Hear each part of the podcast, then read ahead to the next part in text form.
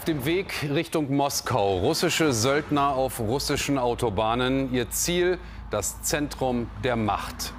Präsident Putin hat sie als Verräter bezeichnet und dazu aufgerufen, die Drahtzieher zu bestrafen. Russen gegen Russen. Im flächenmäßig größten Land der Erde hat vergangene Nacht ein Söldneraufstand begonnen. Guten Abend Ihnen allen zu einem Heute-Journal-Spezial. Alle nachfolgenden Sendungen verschieben sich um etwa zehn Minuten. Es ist auf den Tag genau 16 Monate her, dass Wladimir Putin seinen furchtbaren Feldzug gegen die Ukraine angefangen hat. Heute rollen russische Panzer durch russische Städte. Der Herrscher im Kreml hat zwischenzeitlich offenbar die Kontrolle über Teile seines eigenen Territoriums verloren. Wie immer in solchen Situationen ist sehr vieles unklar. Gerüchte überschlagen sich. Was in Russland passiert, wird wohl erst mit Abstand wirklich deutlich. Vor einer Dreiviertelstunde verkündet der Söldnerchef, er werde umdrehen, seinen Marsch auf Moskau abbrechen, um, Zitat, Blutvergießen zu verhindern. Die Situation beschreibt Nina Niebergall. Es sind diese Szenen, zu denen die Menschen in Rostov am Don am Morgen aufwachen. Panzer auf den Straßen, Wagner-Söldner, die bis vor kurzem wohl noch in der Ukraine gekämpft haben. Jetzt fechten sie für ihren Chef Jewgeni Prigozhin einen Machtkampf aus mit dem Verteidigungsministerium und mit Präsident Wladimir Putin. Wir sind im Hauptquartier in Rostov am Don. Es ist 7.30 Uhr. Wir haben die Militäranlagen hier und den Flughafen unter unserer Kontrolle. Die Stadt unter Kontrolle einer Privatarmee. Die Menschen verängstigt, verwirrt. Eine Frau fragt, wird es einen Bürgerkrieg geben? Nein, alles wird gut, keine Sorge. Ich weiß nicht. Bewaffnete Kräfte in der Stadt, das ist schlecht. Es sollte kein Militär hier in der Stadt sein. Von Rostov am Don bis Moskau sind es rund 1000 Kilometer. Da wollten sie hin. Etwa auf halber Strecke bei Voronezh und in der Region um Lipetsk wurden Kämpfe gemeldet. Das erklärte Ziel Prigozhins, in Moskau die oberste Militärführung absetzen. Prigozhin inszeniert sich schon seit Monaten als erfolgreicher Kommandeur.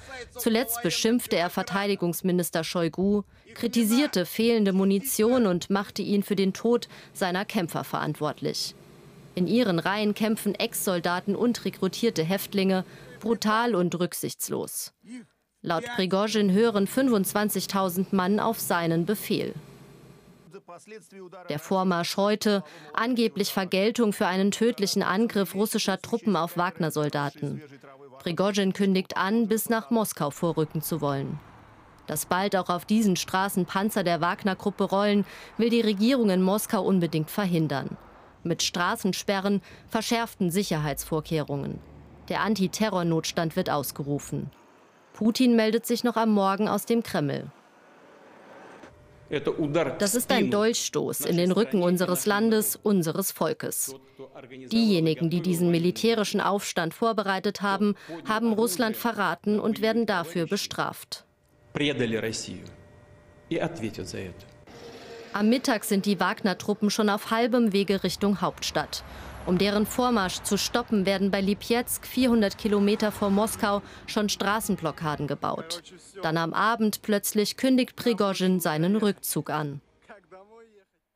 Ja, für Begar ist unsere Korrespondentin in Moskau. Jetzt also die Nachricht für guten Abend. Die Söldner würden wieder abdrehen. Ist das auch tatsächlich bereits so zu erleben auf den Straßen? Also uns haben bisher noch keine Bilder oder bestätigte Meldungen erreicht, dass die gepanzerten Fahrzeuge oder auch die Truppen von Wagner sich tatsächlich wieder auf den Rückweg Richtung Ukraine gemacht haben.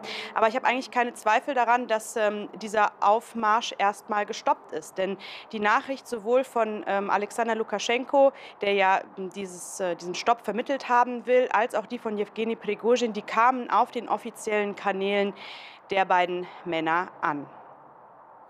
In Moskau, wo du bist, äh, Föbe, äh, herrscht ja Antiterror-Notstand aktuell. Es gibt immer wieder Meldungen, dass auch die ersten Menschen die russische Hauptstadt bereits verlassen. Wie hat man sich denn diese Atmosphäre jetzt aktuell bei dir vorzustellen? Also die gepanzerten Fahrzeuge, die in der Nacht vorgefahren sind, um äh, zum Beispiel wichtige Einrichtungen des Machtapparats zu schützen, dieser, die Ausrufen dieses Antiterrorregimes, das hat schon Spuren hier auch in der Hauptstadt hinterlassen. Es war zum Beispiel so, dass es einen wahren Run gab auf Flugtickets Richtung Armenien zum Beispiel, aber auch in andere Länder. Menschen haben versucht, sich da vor was auch immer in Sicherheit zu bringen. Und es gab wahnsinnig viele Gerüchte darüber, ob vielleicht eben auch noch das Kriegsrecht ausgerufen werden würde und was das dann alles zu bedeuten habe. Aber jetzt scheint das Ganze erstmal ähm, gestoppt zu sein. Wagner die Wagner-Truppen haben Moskau nicht erreicht. Und ich denke, es ist jetzt interessant darauf zu schauen, was Prigozhin für diesen Stopp denn wohl ausgehandelt hat. Ähm, waren das nur die guten Argumente von Alexander Lukaschenko oder ähm, ist Prigozhin etwas zugesichert worden, was er gefordert hat? Das ähm, hoffe ich, dass wir das in der nächsten Zeit herausfinden werden. Interessante Fragen vertiefen wir jetzt gleich. Föbe, ganz herzlichen Dank äh, live nach Moskau.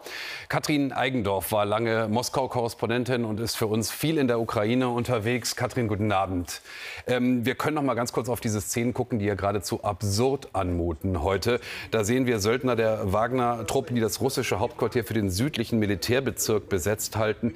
Die haben sich äh, Coffee to go besorgt, manche auch Hamburger. Anführer Prigozhin hier in der Mitte zu sehen, führt quasi den stellvertretenden Verteidigungsminister und den Vizechef des Militärgeheimdienstes regelrecht vor.